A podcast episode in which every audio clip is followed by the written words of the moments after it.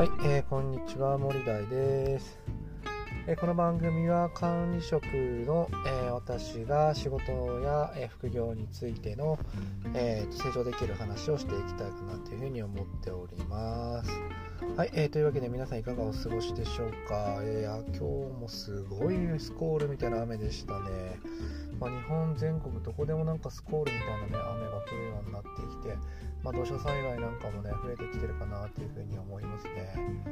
うん急遽ね息子のサッカーのお迎えは雨なので中止ですみたいなことで早く戻ってきてくださいみたいなね感じになってますが、まあ、そこでまあちょっと早めに着いたので音声の方をね、え録音していこうかなというふうに思っておりますはい、えーと、今日はですね、本題に行こうと思いますが、問題解決にはソフトとハードの分析が必須だよというのね、話をしていきたいかなというふうに思います。まあ、問題を解決をね、するときに、やっぱりこう、ソフト面とハード面、えー、こう分けてね、分析することがとても重要なのかなというふうに思うんですね。まあ、ハード面はね、期待、成果や投資資源やリスク、展開スピードなど、まあ、評価がしやすいようなところが、まあ、ハード面かなというふうに思うんですね。一方でソフト面は企業のスタイルとかね、トップのコミットメントとか、リーダーシップのある実務レベルの、まあ、推進者の有無などとかね、まあ、旗振り役と実行役の、まあ、本気度なんてていうところが、えー、あるかなというふうに思うんですね。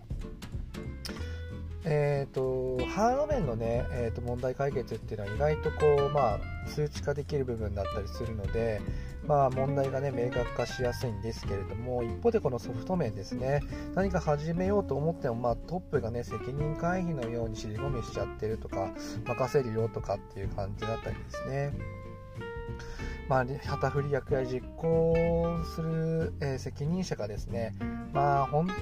まりそこまで本気じゃないっていうような、ね、ことはね結構あるかなというふうに思うんですね、まあ、そこら辺のね問題を抱えているとですねなかなか、えー、一筋縄にはいかないかなというふうに思うんですね。なのでハード面とソフト面自分が今問題を抱えているものはどっちなのかっていうところをね明確にするってことはとても重要なことかなというふうに思います。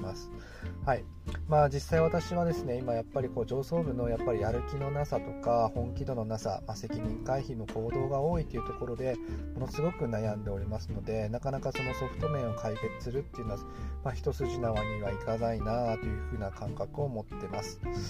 はい、えー、というわけで、えーと、今日はですね問題解決にはソフトとハードの分析が必須だよというような、ね、話をさせていただきました。はい、私の作っているブログやえこの音声配信やツイッターではですね、え管理職のマネジメント業務とかですね、悩み、え仕事論、副業術について配信していますので、そちらも参考にしてみてください。えそれではまたお耳にかかりましょう。またね